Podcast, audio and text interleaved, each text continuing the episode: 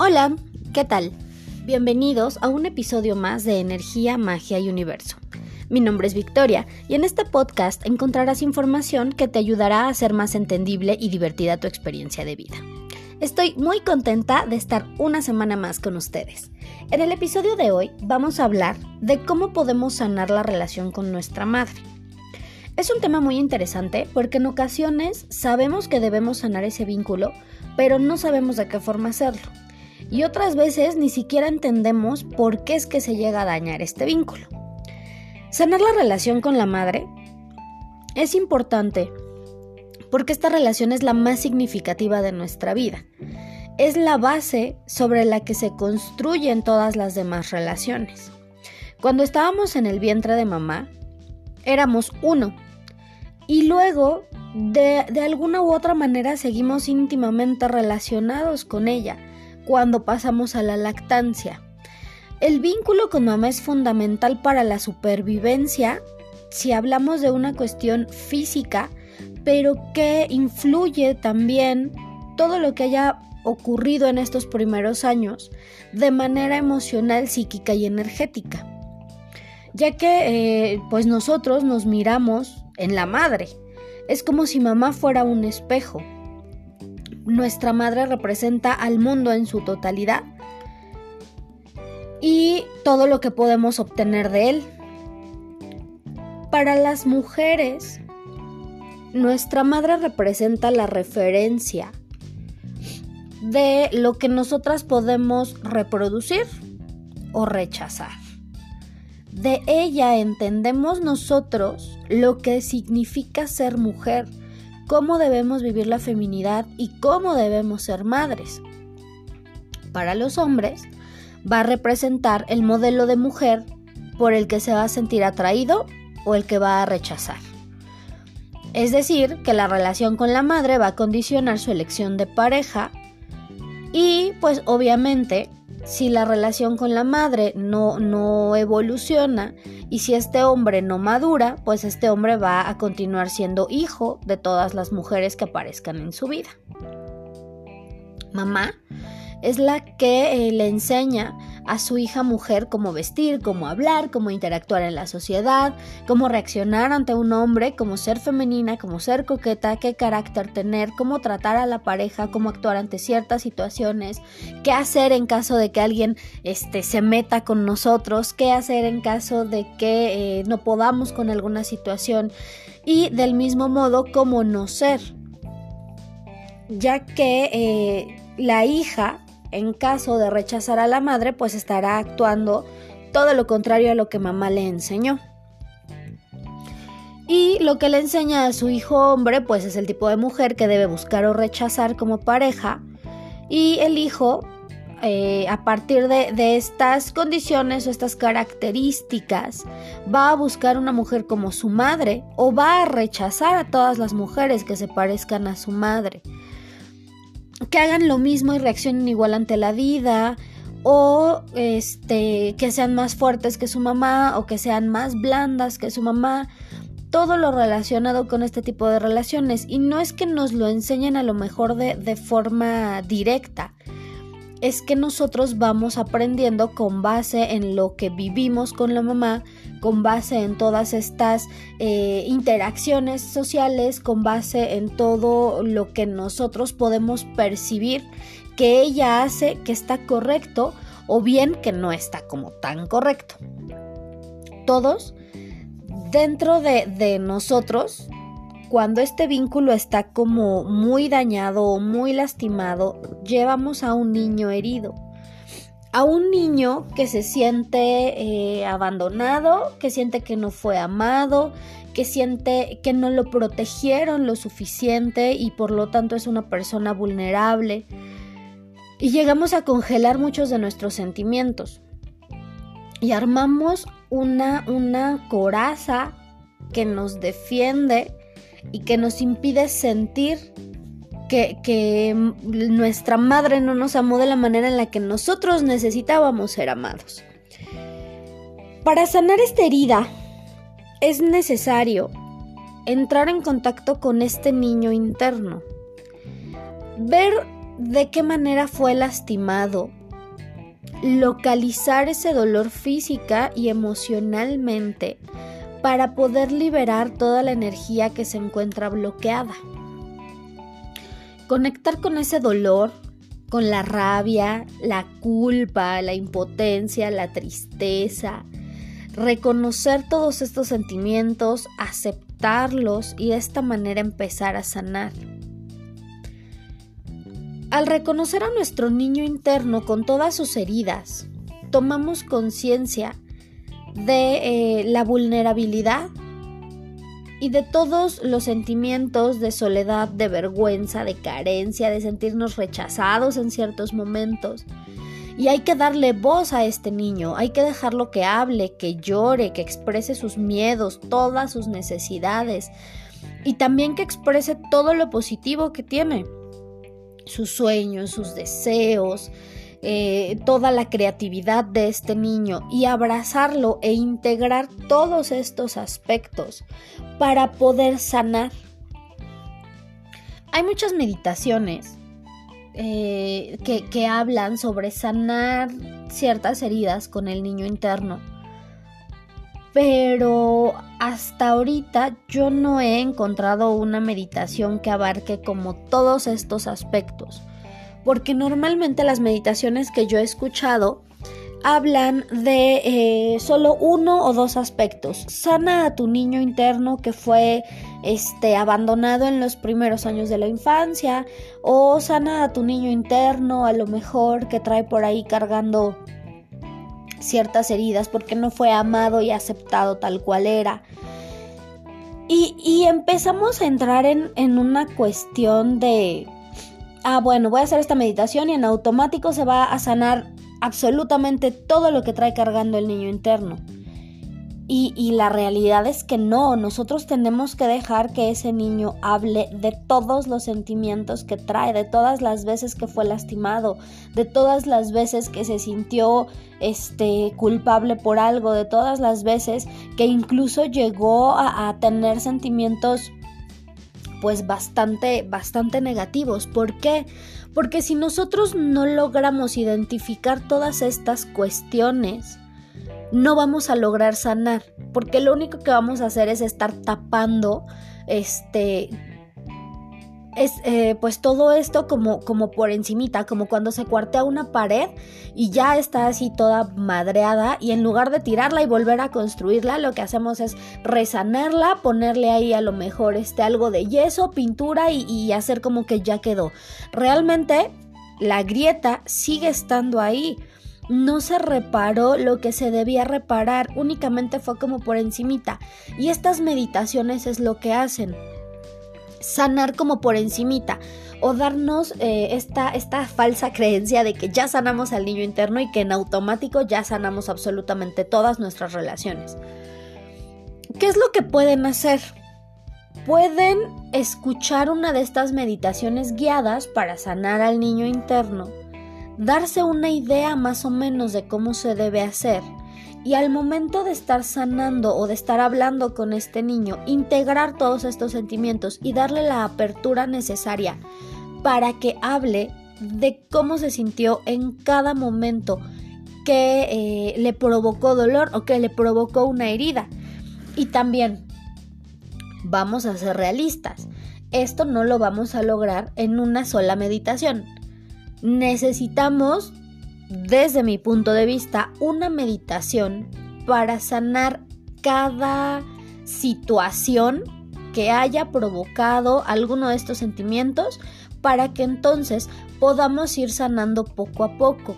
Porque es eso, el camino de, de, sanar y el camino de transformar ciertas cosas no es de una meditación de media hora y ya estamos curados necesitamos ser conscientes, eh, constantes y necesitamos ser conscientes de todo lo que debemos trabajar y que eh, tenemos que darle su tiempo para que las cosas funcionen. Porque ahorita queremos todo rápido. Queremos eh, comida rápida, relaciones rápidas, sanación rápida. Y tal vez con la comida funcione, pero a nivel relaciones y a nivel sanación, el tratar de hacer todo rápido, lejos de ayudarnos a sanar, lo que hace es dejar más caos del que había antes de que nosotros comenzáramos a, trabajar con todas estas situaciones. Ahora, ya vimos de qué manera podemos reparar este vínculo, pero no sabemos de qué forma se llega a dañar. Bueno, en muchas ocasiones nosotros creemos que nuestra madre nos daña o crea ciertas heridas a través de ciertos comportamientos porque probablemente nos odia y no nos ama. Y nosotros crecemos con sentimientos ahí medio extraños porque indudablemente amamos a nuestra madre, pero traemos ese sentimiento de que cómo, cómo la puedo amar si ella de entrada no me ama igual o no me ama como dice amarme. Pero esto es también una, una chambota que se tiene que hacer porque tenemos que entender que las mamás tienen también sus propias heridas y sus propias carencias de la infancia. Tienen sus limitaciones, todas estas dificultades para amar incondicionalmente, porque ellas no lo vivieron tampoco de esa manera en su infancia. Es importante si tiene la oportunidad de platicar con su mamá para sanar este tipo de situaciones. Preguntarle cómo fue la relación con la abuela. ¿Qué hacía la abuela cuando era chiquita? ¿Cómo la trataba? ¿Si le leía cuentos? Eh, ¿Si la abuela trabajó o no trabajó? ¿Cuánto tiempo dedicaba a, a pues, los asuntos de sus hijos? Si a lo mejor la abuela era una persona amorosa o no era una persona amorosa, porque muchas veces con los hijos actúan lo, contrario de lo que ellos vivieron y de lo que ellos recibieron. Pero también esto es perjudicial, porque eh, de una u otra manera todos empezamos a criar niños y empezamos a, a educar niños desde nuestras heridas. Entonces, ¿qué pasa? Personas heridas educan a niños que también van a tener muchas heridas. Personas sanas van a educar a niños que van a tener una estabilidad emocional y energética adecuada. Necesitamos perdonar a nuestra madre por lo que hizo o por lo que no hizo. Perdonar el daño que nos causaron sus miedos, su ansiedad, su perfeccionismo, su autoexigencia, su necesidad de quedar bien con los demás, el abandono de sus propias necesidades por satisfacer la de otros, incluyéndonos.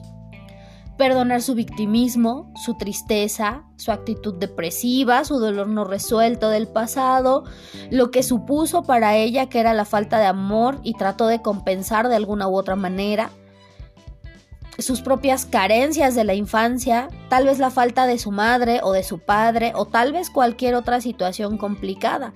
Porque también hay que, hay que reconocer que muchas veces la, la situación que vivieron nuestros padres fue muchísimo más complicada de la que vivimos nosotros.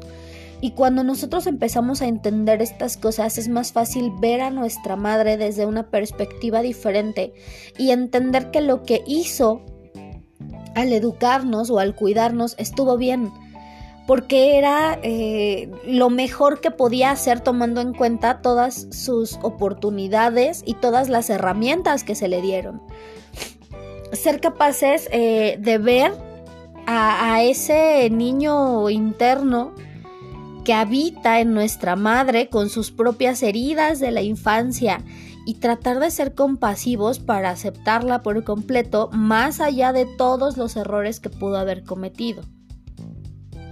Hay que reconocer que, que la familia es determinante para entender todas estas situaciones, porque hay familias a lo mejor muy conservadoras, hay familias a lo mejor muy liberales y hay eh, cierto punto de, comparación en los estilos de crianza, pero que finalmente tanto en unas como en otras siempre va a haber heridas, siempre. Pero sí es importante tratar de indagar todo lo que se pueda sobre cómo fue la relación de eh, mamá con la abuela y si pudiéramos indagar un poquito más y entender cómo fue la relación de la abuela con la bisabuela, estaría todavía pues más padre. ¿Por qué? Eh, porque más allá del dolor de nuestro niño herido, también está el dolor de nuestra madre y el dolor que nosotros hemos añadido al rechazarla y juzgarla en ocasiones. Y un hijo solo puede estar en paz consigo mismo si se encuentra en paz con los padres, lo que significa que los acepta y los reconoce como son. No es posible decir esto lo tomo y esto lo rechazo, porque aceptar a los progenitores como son es un proceso curativo. Nos sentimos aliviados, nos sentimos en paz y aceptamos todo lo de nuestros padres o rechazamos todo lo de nuestros padres. No podemos aceptar una cosa y rechazar otra. amamos eh, a, nuestra madre, claro, pero ocultamos el dolor de cada hecho negativo eh, que, pudimos haber, haber vivido y hasta que no aceptemos absolutamente todos los aspectos de mamá, esto no va a poder cambiar, no lo vamos a poder sanar.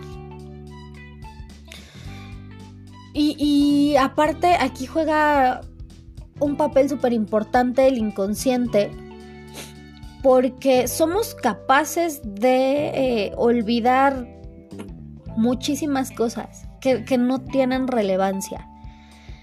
Pero justo recordamos el día en que mamá nos dijo miedosos, el día en que mamá no fue al festival de la escuela, el día en que mamá dijo que estaba decepcionada de nosotros.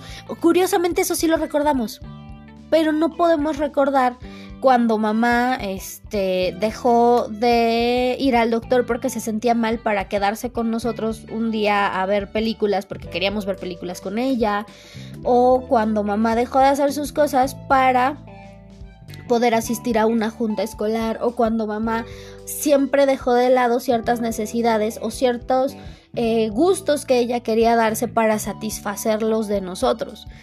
Entonces, generalmente esto, esto es un fenómeno que ocurre en, todas las situaciones, no nada más con, con, mamá, o sea, ocurre con papá, con los hermanos, con los hijos, con los amigos. Recordamos aquellos sucesos que nos hirieron, pero no recordamos todo lo bueno de las relaciones. Y el ser consciente de que a pesar de todo el dolor y que a pesar de todas estas heridas hubo muchísimas más cosas buenas, también nos va a ayudar a sanar. Porque bueno, si nosotros no sanamos, entonces estamos condenados a repetir los patrones que nos enseñaron nuestros padres. Y entonces no vamos a poder crear una educación sana, una educación estable, una educación donde a lo mejor eh, nuestros hijos crezcan con el menor número de heridas posibles, porque de que van a traer heridas, van a traer heridas, pero ya no tantas, ya, ya no van a ser adultos tan, tan desequilibrados emocionalmente, tan inestables emocionalmente y con tantas, con tantas cargas que deban sanar. Cuando ya hemos tomado conciencia de que nuestra madre actuó con nosotros como ella pensó que era correcto y que además ella solo repitió lo que aprendió de mamá y que la abuela solo repitió lo que aprendió de la bisabuela, entonces podemos aceptar sus victimismos, sus miedos, su ansiedad, su perfeccionismo, su carácter exigente, su necesidad de quedar bien, su interés por meterse en todo, sus duelos no resueltos, sus frustraciones amorosas, su necesidad de complacer a otros, su modo de ser en que ella acepta quedarse al último. Y cuando nosotros aceptamos, por fin podemos perdonar. Ahora, yo, yo tengo una, una historia muy interesante porque mi mamá no es una mamá muy, muy de demostrar sus sentimientos a través de abrazos o de besos o incluso de, decirnos, ¿no? Cuánto nos ama y cuánto le importamos. Ella trata de demostrarnos su, amor de, de otra manera. Para ella siempre el estar atrás de, de mi hermana y de mí con cuestiones académicas y que eh, saliéramos bien en la escuela, que cumpliéramos con la tarea, este, que siguiéramos estudiando, que, llegáramos a, tener eh, cierto, cierto grado académico. Para ella es muy importante. Se enfoca mucho en eso. Y sí hubo muchas ocasiones donde antes de entender todo esto, yo, yo decía, bueno, pero ¿por qué, ¿por qué chingados no nos dice que, que nos ama, que nos quiere? ¿Por qué no nos abraza? Y cuando empiezo a revisar cómo fue la historia con mi abuela, cómo fue la historia con mi bisabuela, eh, la, bueno, pues la mayoría de, de, las mujeres, mi, mi, abuela con sus hermanas, mi bisabuela con sus hermanas, son mujeres muy frías, son mujeres que no demuestran sus sentimientos, pero demuestran su amor de otra manera. Cuando mi mamá estaba chiquita, mi abuela demostraba su amor mandándolas a la escuela y, y a lo mejor este trabajando para poder sacarlas adelante. Pero el, mandarlas a la escuela pues fue hasta la secundaria o estudia una carrera técnica y hasta aquí ya no te puedo ayudar más, ya cumpliste 18, vete a trabajar. Y lo que hizo mi mamá fue darnos lo que su mamá no le había dado, la posibilidad de estudiar una licenciatura, tal vez de eh, no tener que pasar por lo que ella pasó, de irse a trabajar mientras estaba estudiando, o cuida a tus hermanos y hazte cargo de esto y hazte cargo de aquello, y aparte estudia, sí nos hizo las cosas más fáciles. Y ella, dentro de, de todos sus, sus malos momentos, de todas sus heridas, de todas sus vivencias, trató de hacer lo mejor que pudo. Y, ahorita que ya de una u otra manera ya terminamos eh, la, licenciatura, mi hermana y yo, ella se encarga de demostrarnos su, su amor a través de, de ciertas acciones. Pero como tal, o sea, yo estoy bien consciente de que jamás, jamás, jamás, jamás va a ser la, la, este, madre que ponen siempre en todas las series o las películas, eh, amorosa que llega y te abraza y te llena de besos. ¿Por qué? Porque no es así. O sea, a lo mejor nos abrazará y nos dará un beso y de repente cuando estamos ahí de encimosas diciéndole que nos haga piojito, pues nos hará piojito dos, tres minutos y ya. Porque su manera de demostrar el amor es diferente.